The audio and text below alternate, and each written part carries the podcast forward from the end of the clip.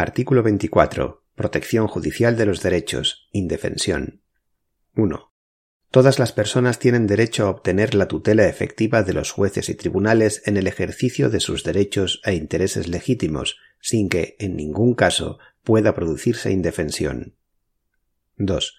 Asimismo, todos tienen derecho al juez ordinario predeterminado por la ley, a la defensa y a la asistencia del letrado, a ser informados de la acusación formulada contra ellos, a un proceso público sin dilaciones indebidas y con todas las garantías, a utilizar los medios de prueba pertinentes para su defensa, a no declarar contra sí mismos, a no confesarse culpables y a la presunción de inocencia.